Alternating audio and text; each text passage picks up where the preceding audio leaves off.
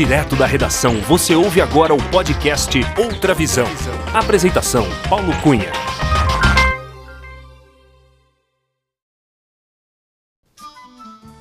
Olá, seja muito bem-vindo, muito bem-vinda ao podcast Outra Visão.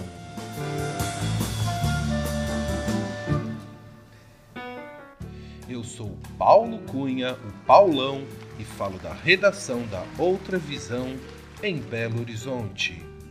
Este é o episódio número 4 do podcast Outra Visão.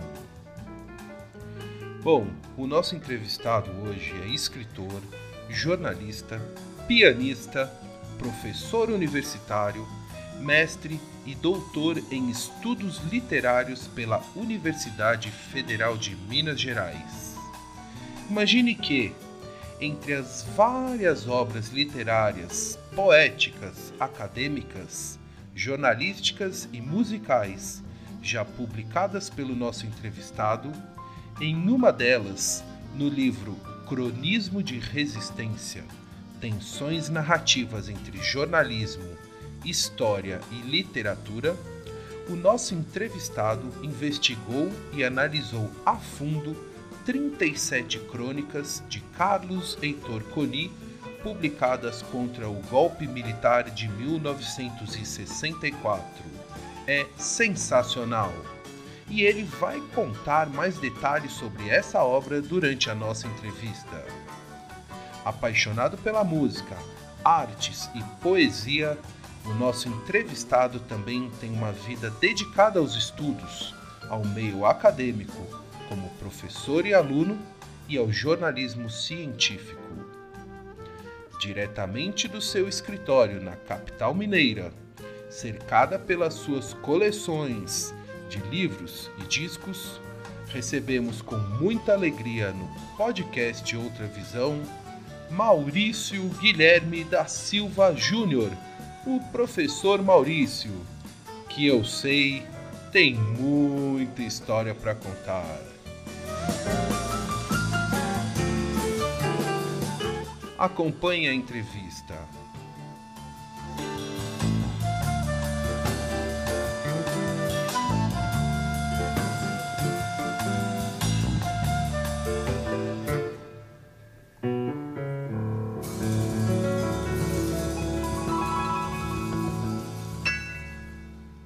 Alô, professor Maurício Guilherme da Silva Júnior, tudo bem com você?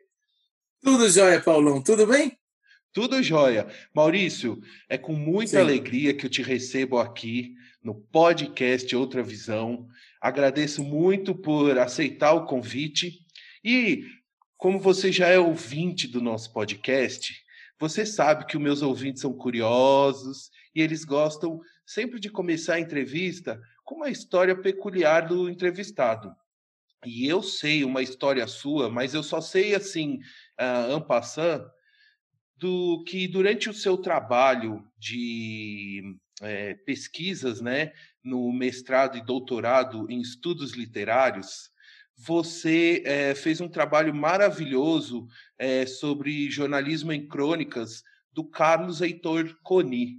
E nesse, nesse trabalho de pesquisa, você já me confidenciou uma, uma vez que esteve pessoalmente com o Coni na casa dele. Maurício, me conta melhor essa história. Ô, oh, querido Paulão, em primeiro lugar, um prazer estar aqui para a gente poder falar sobre a vida, né? sobre questões ligadas ao, ao, ao, dia a dia, não só ao meu dia a dia, ao seu, mas assim, da, da, das pessoas. Né? Cada um de nós acho que tem um pouquinho para contar mesmo. É, é, foi muito legal assim essa essa ida ao Rio de Janeiro para encontrar com o Coni. É, e vou até contar uma história anterior a isso. Assim. É, eu sou formado em comunicação, né, em jornalismo, mas queria muito discutir literatura no, no mestrado, no doutorado. E aí, no meu mestrado, antes do, do Coni, tal, eu estudei a obra de um poeta chamado José Paulo Paes, que é um poeta extraordinário. Só que eu só tive a ideia de, de estudar a obra dele, e especificamente um livro de poemas, fazendo a reconstituição de toda a trajetória literária, é, quando ele já tinha morrido. Então eu sempre fiquei com aquela sensação ruim, assim, nossa, eu não tive a oportunidade, né, ou a ideia mesmo, de entrevistar o, o, o José Paulo Paes antes da, da partida dele. Na verdade, seria impossível, porque eu me formei em 99 e o Paes morreu em 98. Uhum. E eu uhum. só vim a ter ideia de fazer o mestrado em 2002. Falei, é, não, isso não vai acontecer agora no doutorado. Eu estava estudando, né, como estudei, uh, terminei o doutorado em 2012, é, crônicas do Croni sobre o golpe militar de 1964, uh, que foram reunidas já em 1974 num livro chamado O Ato e o Fato. São crônicas que afrontam de modo direto assim ao, ao regime militar que se instaurou ali a partir de, de abril de, de 1964. E aí eu falei, não, com o Coni, que está aí forte, que está bem, uh, vai ser diferente. Eu quero entrevistá-lo, quero ver se eu uh, converso com ele não só sobre o livro, só, só, mas também sobre algumas coisas gerais de sua obra, de sua trajetória. E aí eu tentei entrar em contato, o que uh, acabei por conseguir, e eu fiz duas entrevistas, Paulão. Olha a primeira só. delas foi por e-mail, é, sobre a temática de modo, digamos, mais direto é, do, do, do, livro por aí vai. Creio, não, não vou lembrar agora exatamente, mas cerca de entre seis e, e oito questões. É, e ele me respondeu por e-mail e tal. Aí eu falei, não, agora, depois que eu já estiver no, no doutorado, isso foi antes, foi para pensar meu projeto, em, antes de 2008. Já lá para 2008, acho que foi 2008, fim de 2009, que eu já tinha passado, já era doutorando à época, falei, não, agora é o momento de tentar ir até o Rio para conversar com o Coni. É, ele tinha duas secretárias à época. Uma secretária ficava, acho que mais em casa, e a outra secretária no espaço de trabalho dele que foi onde eu acabei indo. Assim. Uhum. É, entrei em contato por e-mail, elas me responderam de modo super gentil, super bacana. Marquei um dia determinado e fui até o Rio de Janeiro no escritório do CONI. É, o papo foi maravilhoso. assim. É, eu, eu ia conversar, imaginei cerca de meia hora, uma hora. Acabamos conversando durante quase três horas, se não me engano, duas horas e meia. Uh, aí, nesse caso, foram muitas perguntas, aí foram mais de 30 questões, e eu conheci esse espaço de trabalho dele. Uma curiosidade é uhum. que, uh, quando você, você vai entrevistar né, alguém que você tem pesquisado sua obra, você fica com aquele medo também de a pessoa uh, ser agressiva com você ou, ou meio que desprezar a sua própria ideia do que você está pretende fazer, né? Aquela ideia mesmo, né? Quando você está diante de um ídolo de quem seja, de aquela pessoa te tratar mal. O Coni foi extremamente gentil. E a outra curiosidade é que eu sou muito organizado. Eu costumo brincar com meus amigos que eu sou toque de organização. E não é que o Coni é exatamente igual que era, né? Uh, o, o saudoso Coni. O escritório dele é de uma organização assim milimétrica. E aí, não só gostei muito da figura, como o papo foi ótimo. Ele acabou, esse papo, Paulão, ele acabou incluído no livro que eu lancei sobre a tese, em 2014. É, ele, é, essa entrevista está na íntegra, ao final do livro, sabe? É, mas foi uma experiência muito legal. E essa questão da organização do CONI me chamou muito a atenção, porque dizia muito do que eu também sou. Né? É, essa questão de guardar os livros milimetricamente, de organizar tudo. O, o gabinete de trabalho e essa toda a estrutura do, do, escritório dele eram milimetricamente é, organizados. Eu fiquei bem encantado com isso também, sabe? Olha, que história maravilhosa. O professor Maurício, esse livro da tese, qual certo. é o nome e como é, e é possível os nossos ouvintes ou eu compartilhar aqui o link para que as pessoas possam ler ou ter acesso a esse documento? Como é que funciona claro, para a gente? Claro, Paulão. Ele foi lançado por uma editora do Sul, que me procurou à época, é, em 2014. Imagino que, em grande medida, justamente por conta né, da, da efeméride do golpe militar de 64. E aí eles me convidaram e, e quiseram lançar o livro. Ele se chama Cronismo de Resistência é baseado na tese, mas claro que com adaptações, né? Mas poucas adaptações, não foram muitas, não. Chama-se cronismo de resistência.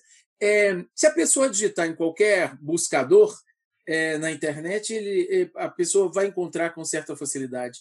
Ele, ele é vendido em alguns, em alguns espaços, a Amazon e outros. e não só também na, na, na no próprio site da, da editora. Não é difícil de, de se encontrar, não. Então, e, se não me engano, até hoje tem a versão online e também tem a versão física. Então, eu vou deixar para os ouvintes, na descrição dessa entrevista com o professor Maurício, o link para vocês comprarem o, o, livro do professor Maurício. Um dos livros, né, Maurício, porque eu sei que você tem outros livros. Você não só escreveu outros livros, como também é, foi é, tutor né, de alguns escritores. Me conta é, um pouco sobre esses outros livros e também o seu trabalho como professor universitário. Que aqui, ó, minha lista de, de perguntas aqui é enorme, professor. Oh, então, assim, beleza, vamos começar pelo, pelo início aqui para não, não embolar. Mas eu queria que você falasse dos outros livros que você também escreveu e, e também da forma que você colabora né, com, com seus alunos para escrever livros e tudo. Sim, olha bem, até que não são muitos livros, não. Eu já participei de alguns, de alguns, algumas coletâneas de amigos com poemas e coisas. Tem um, um livro meu agora para o público infantil uh, para sair pela editora UFMG, que foi aberto o edital no ano passado, e eu fui um dos selecionados com um livro chamado Miúda, é, agora, Paulo, em primeiro lugar, muito obrigado né, pela, pela própria propaganda do cronismo de resistência. É um prazer, assim, muito legal isso.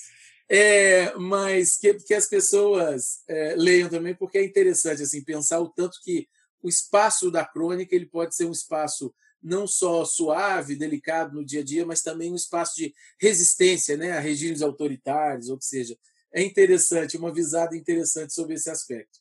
Agora, eu tenho uma série de projetos, assim, na verdade, há muitos livros na, na gaveta, mas assim, prontinhos para serem lançados.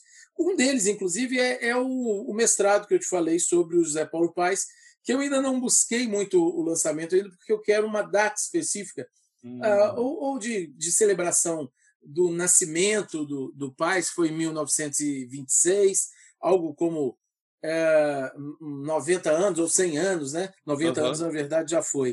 Uh, eu, eu, quero esperar um momento específico assim para buscar lançar, porque é um. É, eu tenho bastante orgulho desse trabalho do mestrado, porque é um poeta que eu acho que tinha que ser mais conhecido. Tem esse, como eu disse, no Prelo, na editora UFMG, o Miúda, que é destinado ao, ao público infantil, e tenho muita participação em, uh, em livros acadêmicos, né? Todos os anos eu publico alguns capítulos de livros, então esses são dezenas, assim, em função da, da própria atividade mesmo, como pesquisador e professor. É, a minha relação com os alunos é sempre prazerosíssima, assim, Paulo, porque eu acho que o conhecimento ele não se faz de cima para baixo. O conhecimento se faz a partir do diálogo, a partir da possibilidade de você construir algo junto. Uh, eu vou falar especificamente de um grande aluno, Vitor Mendonça, é, que é um ah, não só genial, assim, não só um aluno extraordinário, mas um grande ativista da, casa do, da, da causa do, do, espectro autista. Né? Ele já novo, ele foi uh, uh, identificado com, com a chamada é, síndrome de Asperger e uh, tem uma capacidade de foco que é uma coisa extraordinária.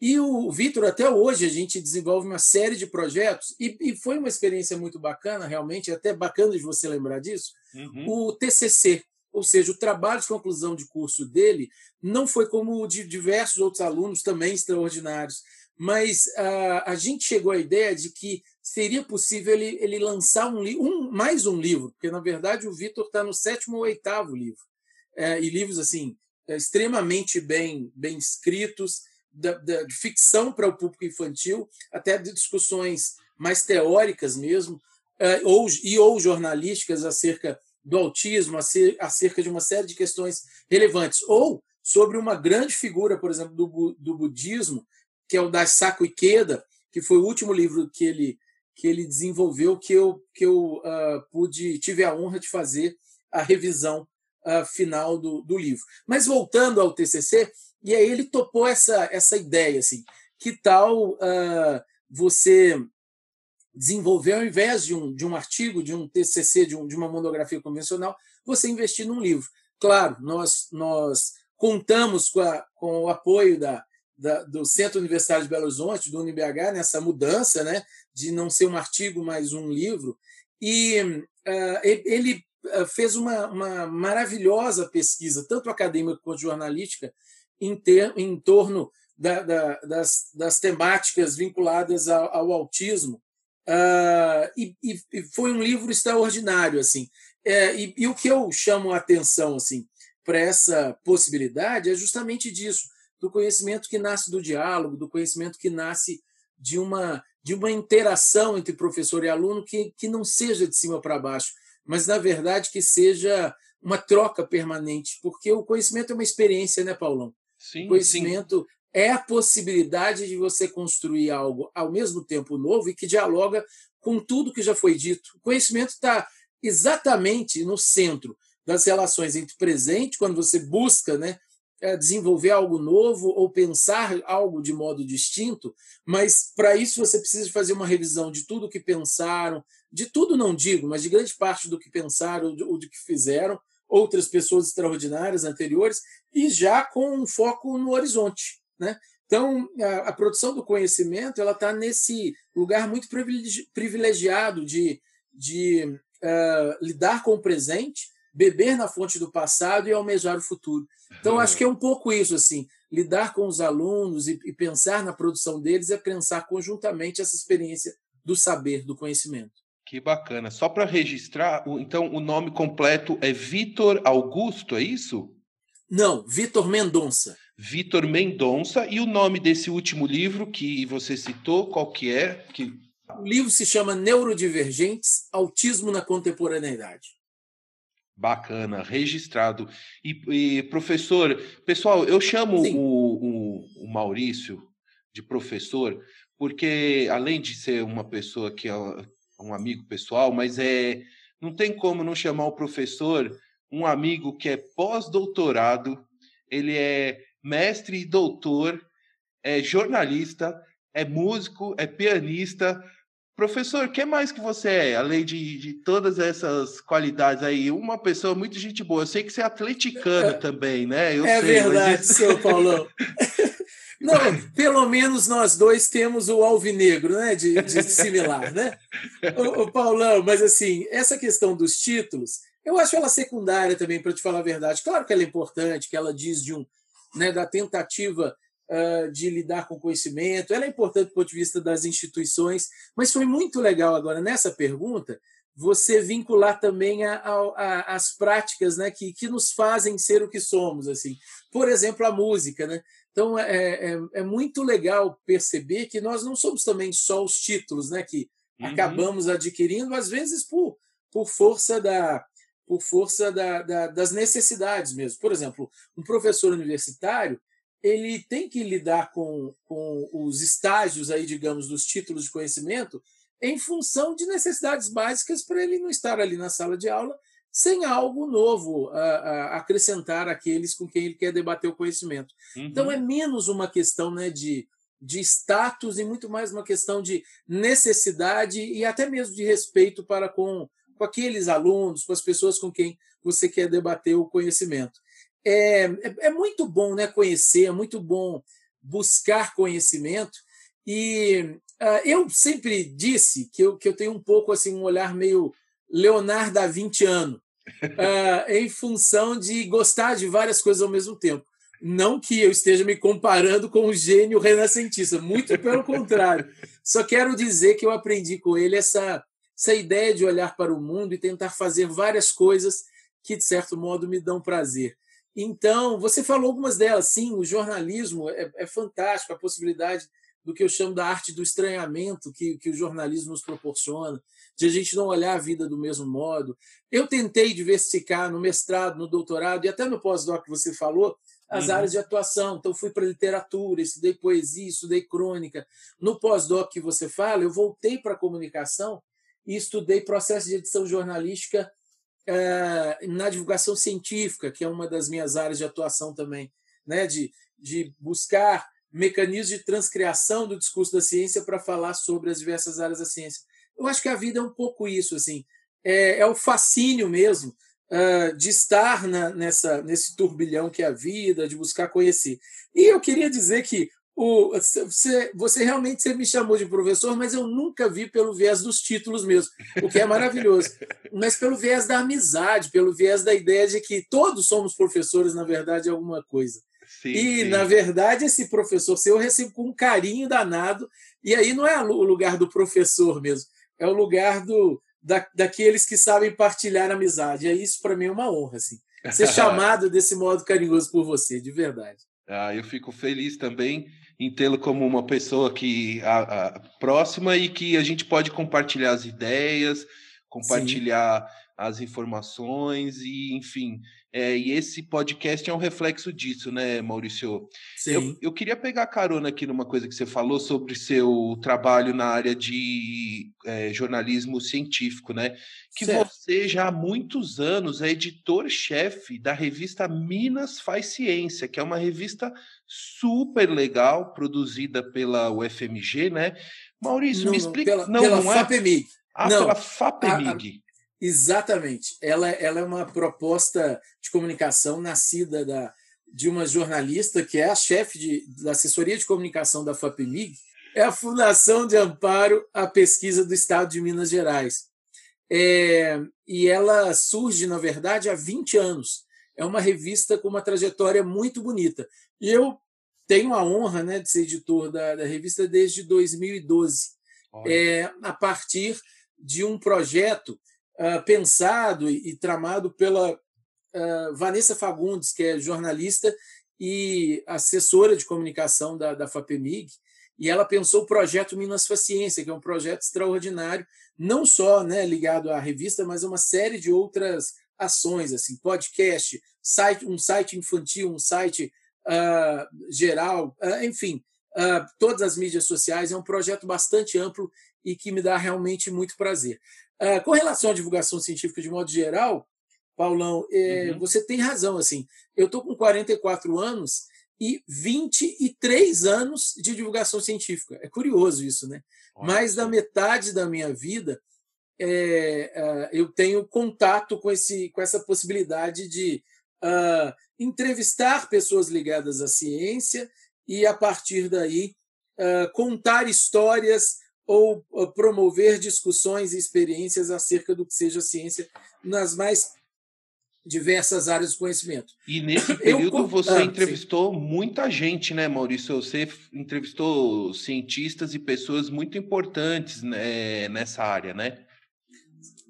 Paulão, sim, assim, é, é, uma, é uma das coisas de, de, que eu tenho orgulho de poder ter aprendido tanto com gente tão importante mesmo, assim. É, vou citar alguns nomes, mas são diversos outros, e não só os grandes nomes, né? Assim, a, a, aquele pesquisador que acabou de, de, defender ali sua dissertação de mestrado, ele, ele nos traz coisas maravilhosas. Agora, além desses pesquisadores, né, uh, uh, digamos, anônimos, né, eu já entrevistei muita gente bastante conhecida também, como o grande é, geógrafo Milton Santos, para muitos considerado um dos maiores intelectuais que o país já teve, ah, eu concordo com isso. Renato Janine Ribeiro, já entrevistei Edgar Morin, é, já entrevistei Humberto Maturana, já entrevistei Marcelo Gleiser, enfim, muitos, tanto contemporâneos quanto pessoas hoje saudosas, mas é, pesquisadores de diversas áreas do conhecimento que me ensinaram muito. assim.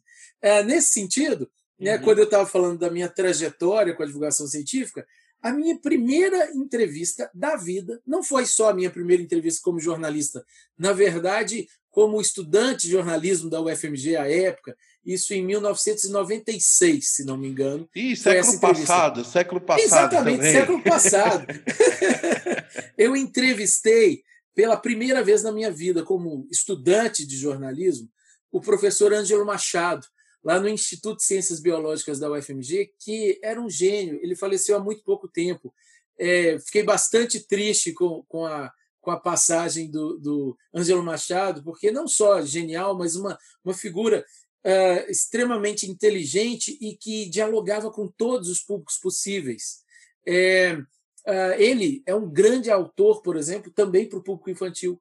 E ele era um dos principais entomólogos ligados a duas espécies, principalmente, libélulas e bicho-pau.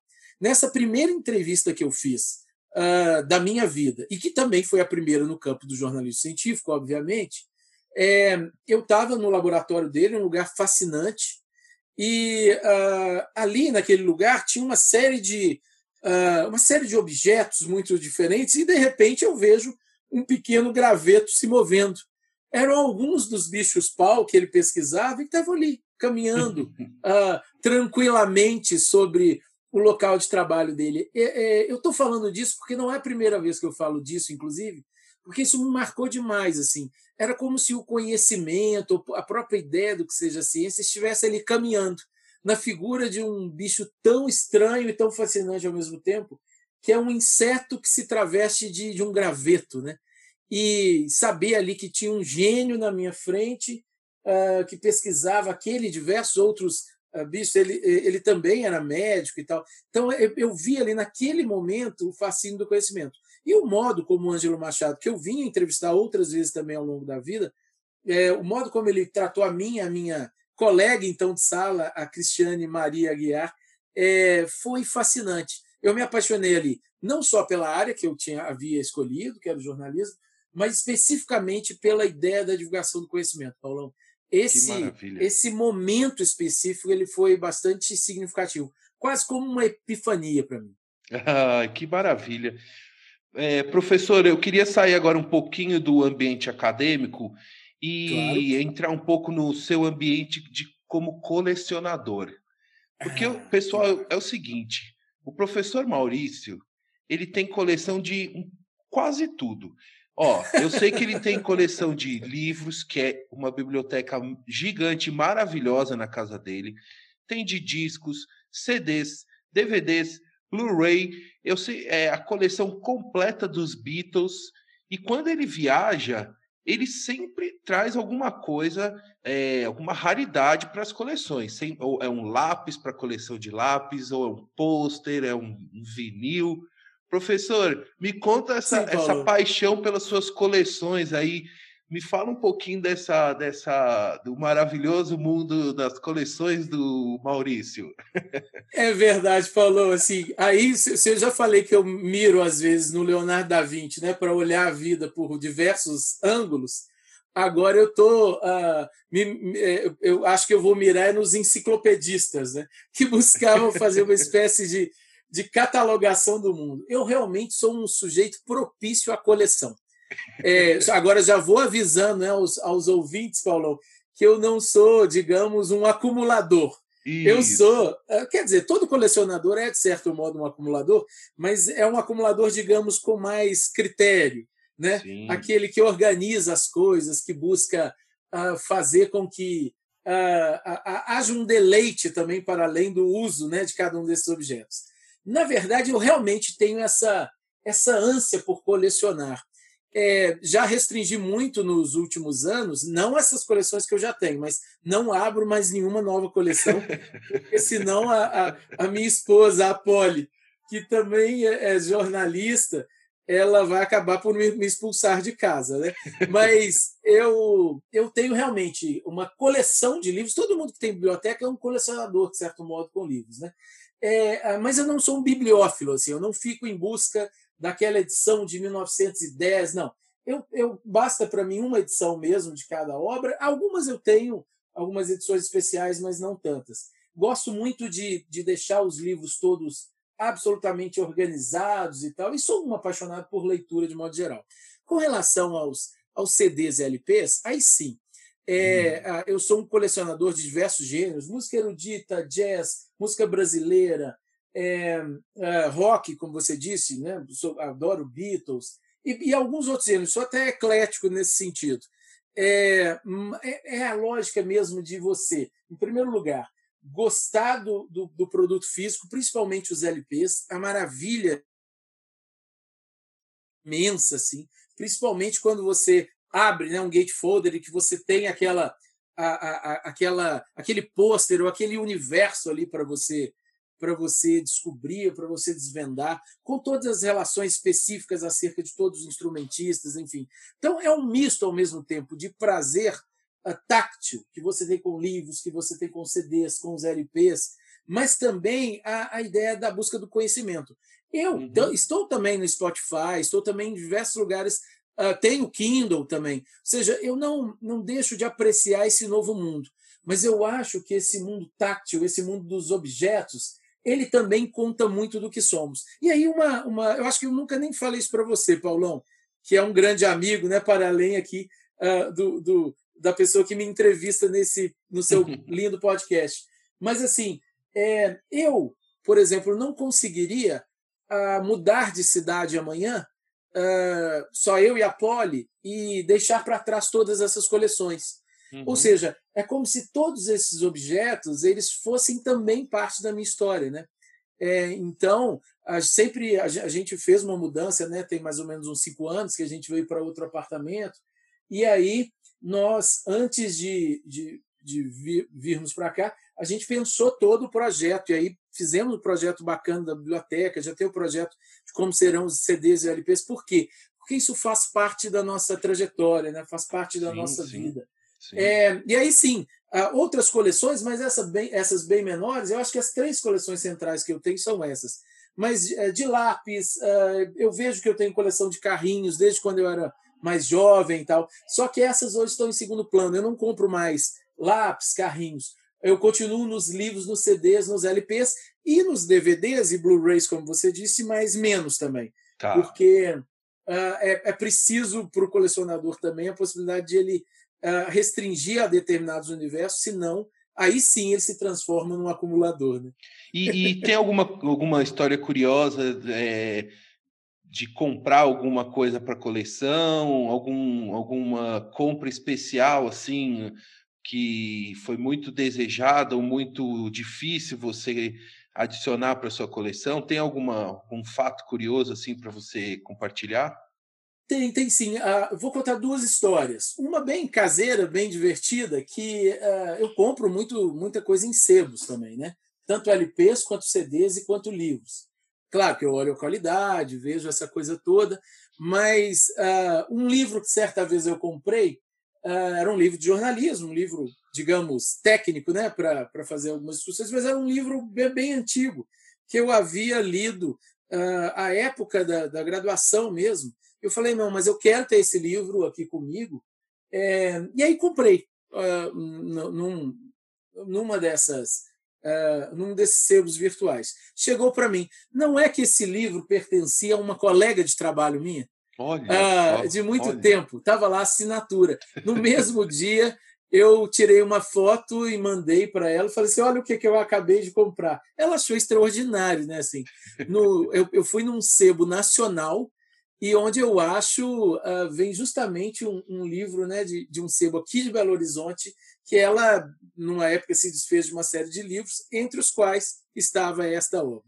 É, o outro que eu quero contar, mas aí é do universo da música, é, além de todos os gêneros que eu sou muito ligado, sou muito ligado de modo específico também por conta de ser pianista, de gostar muito de piano, a bossa nova.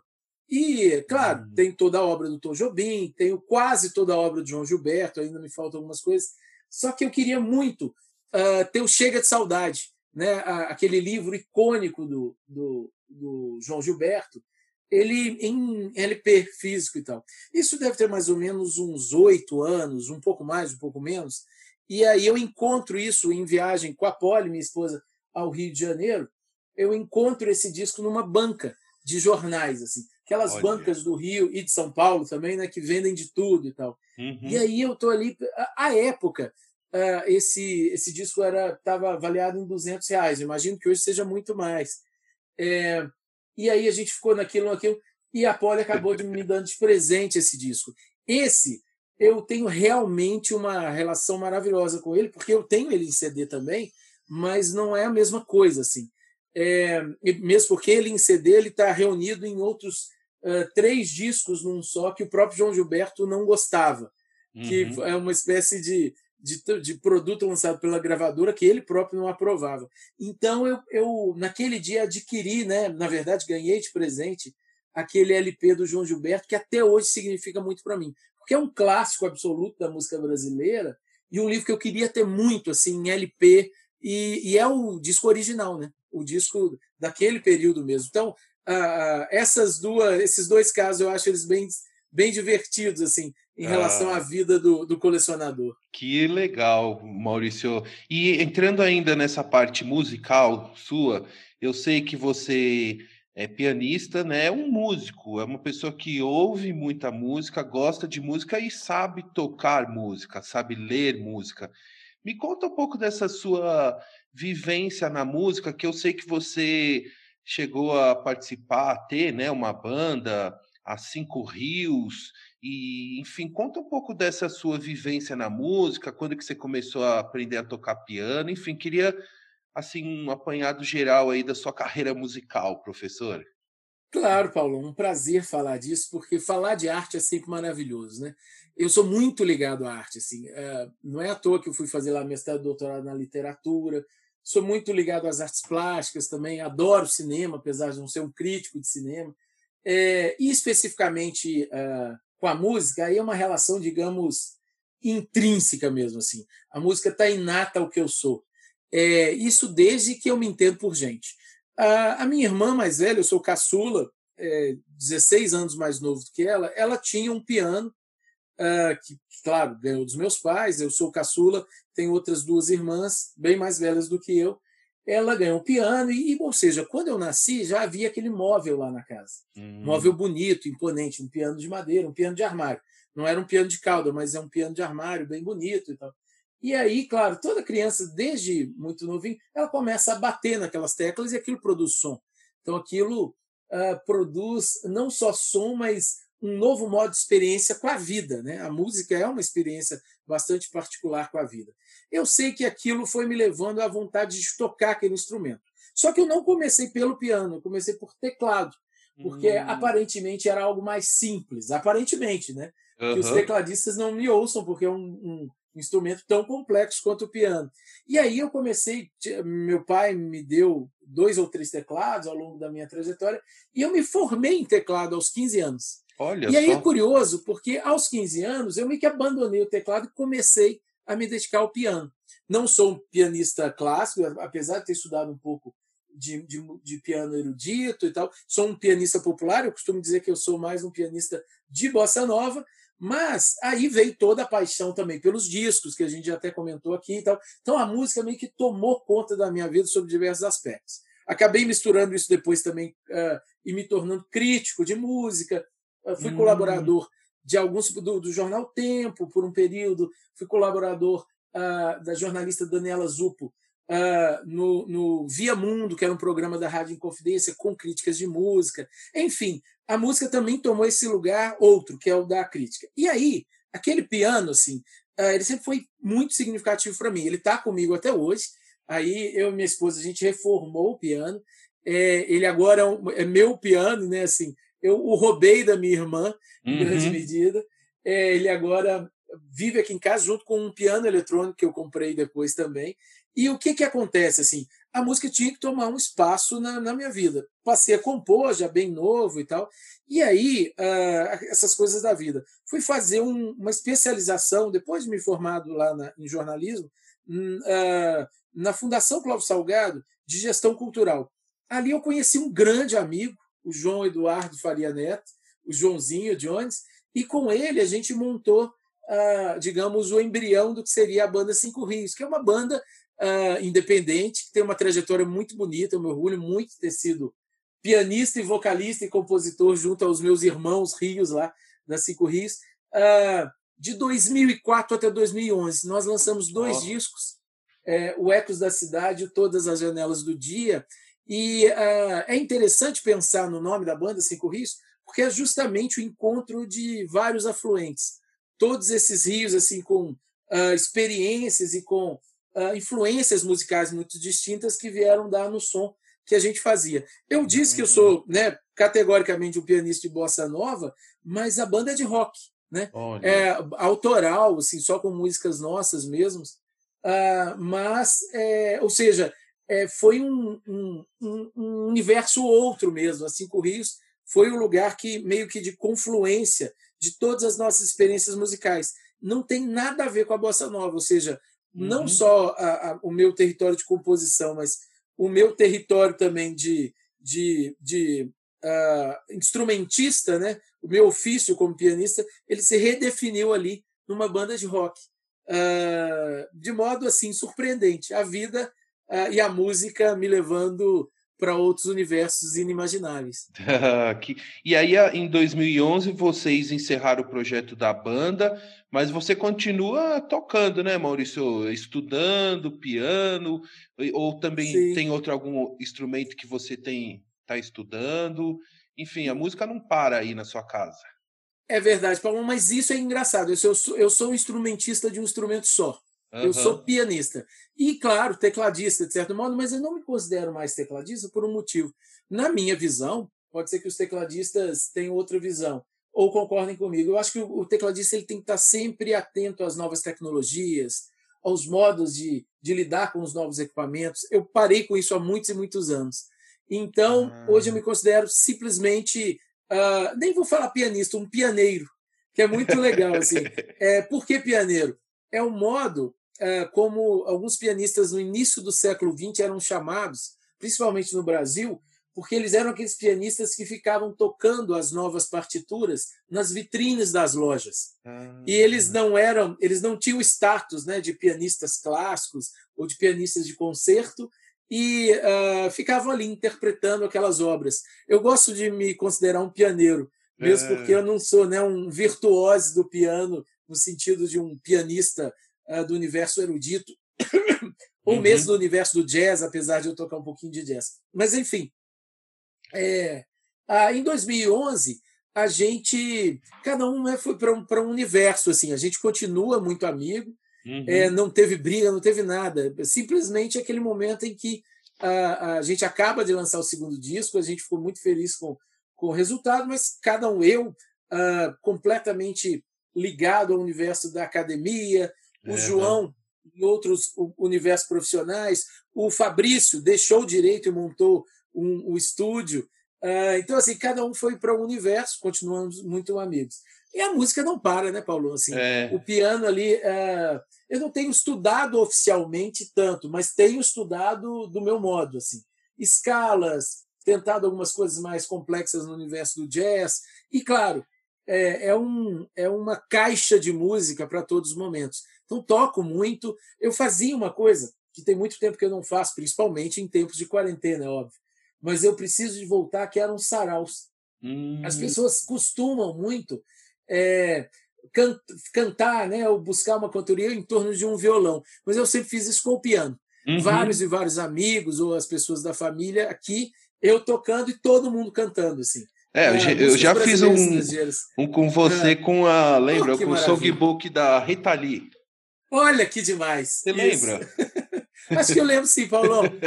Não lembro especificamente da, da Rita Lee, mas lembro de a gente tocando piano num sarau. é, sim. foi da, da Rita Lee, que eu sou super fã da Rita. Sim. Oh, professor, uma pergunta aqui. É, além do seu trabalho como professor universitário, você também tem a, uma empresa, né, que é a Quando Fábrica de Narrativas.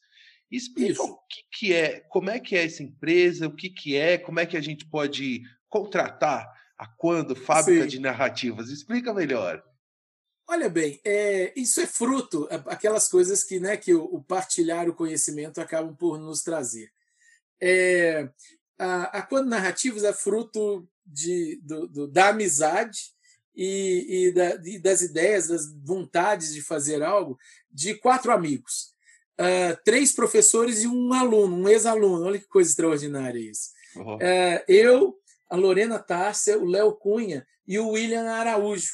Nós, uh, todos vinculados à me mesma universidade, a época UniBH, e a gente falou assim: que tal a gente pensar numa empresa em que a gente possa se dedicar à construção, à feitura de narrativas? A Lorena, por exemplo, é uma especialista internacional em, em é, em transmídia, em narrativas transmídia. O Léo, um escritor bastante renomado, com o prêmio Jabuti, o William, que sabe tudo de WordPress e tal. E eu, com essa, não sou nada demais em um dos, do, dos universos, mas adoro, como eu disse, né? Leonardo da mente buscar coisas em vários territórios. Mas aí, na quando a gente falou assim, vamos pensar na possibilidade de criação de narrativas para pessoas, organizações, empresas, é, e também na possibilidade de ser um lugar para a gente desenvolver cursos, às vezes sobre temáticas bastante específicas, como no caso dos cursos que eu e o Léo já demos, uh, narrativas de humor, uh, narrativas de uh, escrita inventiva, ou seja, um lugar ao mesmo tempo de produção de narrativas, de pensamento, de debate é, e também de, de transmissão e de troca, né, de partilhamento de experiências acerca de, de temáticas que estão mais ou menos vinculadas aos nossos universos, não só profissionais, mas de prazer também. Por exemplo, um dos cursos que eu e Léo demos foi um curso sobre crônica, né? Engraçado que o nosso papo começou aqui sobre as crônicas do Coni, né, Paulão? Isso. E tá lá. A gente foi discutir crônicas com uma série de pessoas interessadas em escrever crônicas, em debater crônicas. Ou seja, algo extremamente saboroso e bastante rico. E não necessariamente que alguém com a capacidade ou com a, com a possibilidade de discutir crônica ela vai conseguir um emprego melhor por isso. A ideia não é essa. A ideia é que a gente discuta, nesse caso, narrativas uh, interessantes, que a gente uh, discuta também né, possibilidades de escrita, possibilidades de compreensão do mundo outras. Nós temos um site, né, que é o, o quandonarrativas.com.br. Exatamente, tá ali, estou nele nossa... aqui. Tá muito bonito o site, hein? Muito bacana o site. Ele é bacana, né, Paulo? Isso. É, é, é outra frente de, de trabalho e de paixão nossa. Assim. Aquilo que eu falei. É, mirar em Leonardo da Vinci dá nisso, né? A gente fica querendo uh, fazer tudo ao mesmo tempo agora. Mas, claro, com prazer. Assim, nada disso é ou para ganhar dinheiro demais, ou para fazer. Não, isso é para pensar a vida, para conversar, para buscar amigos, é para isso tudo.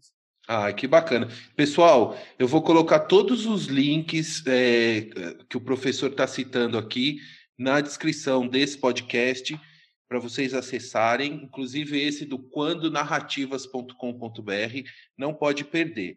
Professor, vamos começar Sim, a trilhar o caminho de encerramento, mas é claro. é um caminho que não é tão curto de encerramento que eu quero saber mais uma coisa sobre esse momento que a gente está vivendo. Você, como professor já há muitos anos, é, enfim, está vivendo no, no, dia a dia, né, esse desafio de das aulas virtuais, né? Quer dizer, é, eu que já tive em sala de aula é, pessoalmente com você e sei do contato que os como é que é o contato dos alunos com você e tal, e, os, e a forma como você dá as aulas, tudo.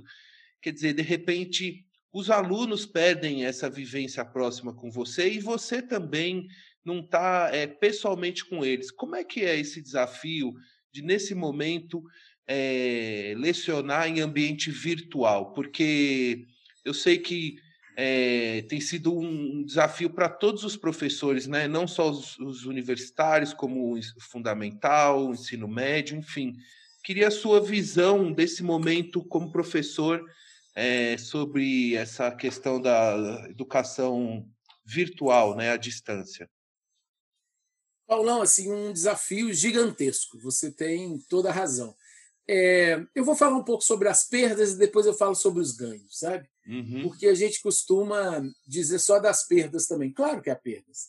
Se a comunicação humana ela, ela requer né, uma série de, de signos uh, verbais e não verbais para que ela se efetive, é claro que a não presença ela, ela vai gerar uma série de, de lacunas, né?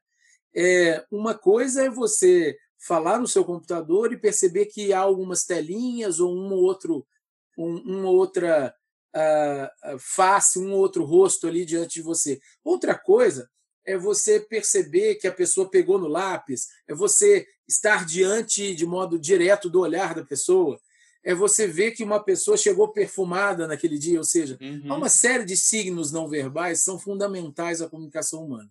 Então, isso tudo se perde, isso é claro.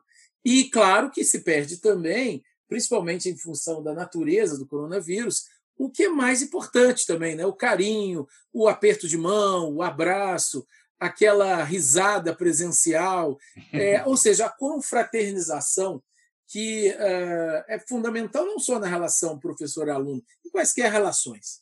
Então, essas são as perdas. Agora, pelo outro lado, é, eu percebo que há uma série de novas possibilidades que, que se criam também uh, com, com as novas tecnologias. É, é, uma coisa ruim, de certo modo, é você, por exemplo, uh, dialogar apenas com a sua tela do computador. Por vezes, quando eu ligava lá ou abria o meu PowerPoint, eu me via conversando com uma tela e com uma série de ilustrações e de textos. Né? Só que uh, eu, uh, dentro né, desse desafio gigantesco de, de, de, promover novas possibilidades de diálogo, eu criei algumas, algumas particularidades para tentar trazer um pouco desse, desse mundo do signo não verbal para aquele território. Vou dar dois exemplos, são várias coisas, mas dois exemplos básicos. Assim. Uhum. Eu criei, por exemplo, com, com tanto com as turmas menores quanto com as maiores, ah, algumas figuras que iriam me auxiliar e eu ia trocando. Cada, cada dia aquilo seria feito por um aluno.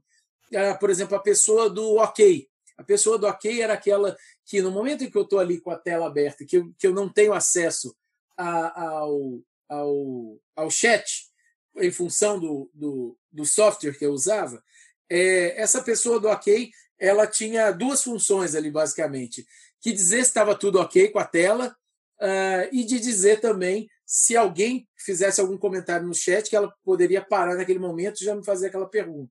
Uhum. E claro, né? Uh, como estão todos com os microfones fechados, só o meu aberto e, e aquela qualquer pessoa que abre o microfone a gente se atenta. Então isso é muito legal também, porque eu dizia, opa, quem quer falar? Aí a pessoa, a, a, as pessoas iam e faziam perguntas. Então você uhum. acaba por criar novos modos de se relacionar ali. Uh, uhum. Eu fiz basicamente com todas as turmas, acho que foi com todas as turmas, uma foto final, cada um com seu chapéu, para a gente meio que louvar os desafios que vieram de um momento tão delicado quanto da pandemia, que a gente está falando né, de, de, de risco de, de, de, de vida mesmo. A gente está falando de um momento em que precisamos nos guardar para manter a saúde, para cuidarmos uns dos outros. Então, é, tudo o que há de perda uh, vai se redefinir quando a gente voltar, de certo modo, a uma vida pelo menos relativamente normal, relativamente uhum. normal. É, mas é possível também no universo virtual criar outras lógicas. Claro que as disciplinas que eu dei nesse semestre elas permitiam é, a, a, feitura de uma série de, de produções uh, sem uh, uh, uma praticidade que, que, que, só poderia ser concluída no universo presencial. Claro que uma série de professores de outras áreas, né, como medicina, áreas biológicas, enfrentaram esse problema, que aí é realmente muito desafiador, é, ainda é. mais desafiador.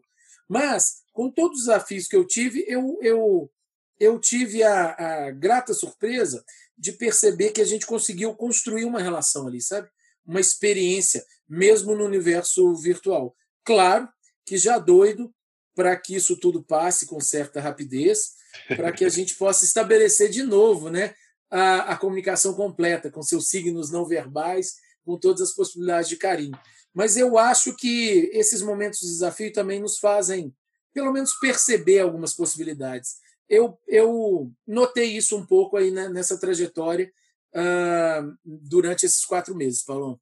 Ah, que maravilha, professor. Uh, Maurício, eu gostaria de finalizar esse nossa, essa nossa conversa, que foi maravilhosa. Primeiro, agradecendo muito a você pela confiança e por prestigiar o podcast Outra Visão. Também quero agradecer a todos os ouvintes, né, professor, que nos ouviram até aqui. Claro. Sim. E quero, é, que vo, é, quero abrir um espaço para você deixar o seu recado final, é, enfim, de alguma coisa que eventualmente eu não tenha perguntado, você queira dizer sobre a sua carreira, alguma história curiosa, mas, sobretudo, agradecer muito a você pela confiança e pelo prestígio. Ô, Paulo, sou eu quem agradece. Desde o início eu disse a você, mas repito aqui, é uma honra participar. Acho essa sua iniciativa do Outra Visão, ah, como a gente conversou, de conversar com pessoas que são anônimas. Eu sou anônimo, não sou ninguém conhecido, mas é interessante lembrar que todos nós né, temos algum tipo de algum tipo de história bonita a dizer, todos nós, sem exceção. Né? E aí, nesse sentido, não quero falar nada da minha trajetória mais não. Acho que a única coisa que eu, que eu poderia dizer é, é um pouco sobre a relação que todos podemos ter com a vida. Assim. eu acho, quando eu brinquei né, de ter uma visão aí meio Leonardo da Vinciana, e depois brincando com a coisa dos enciclopedistas, da catalogação, isso diz muito assim de do que eu levo para mim como uma como um princípio assim, que é de tentar se apaixonar pela vida a cada dia, porque a, a cada dia há um novo um novo horizonte imprevisto é, claro que com diversos desafios, com problemas, com tristezas, com perdas, isso é impossível né, de a gente passar pela vida apenas com alegria. E, como convenhamos, seria chato demais. Né? Quem, quem ri de tudo também revela um pouco de desespero.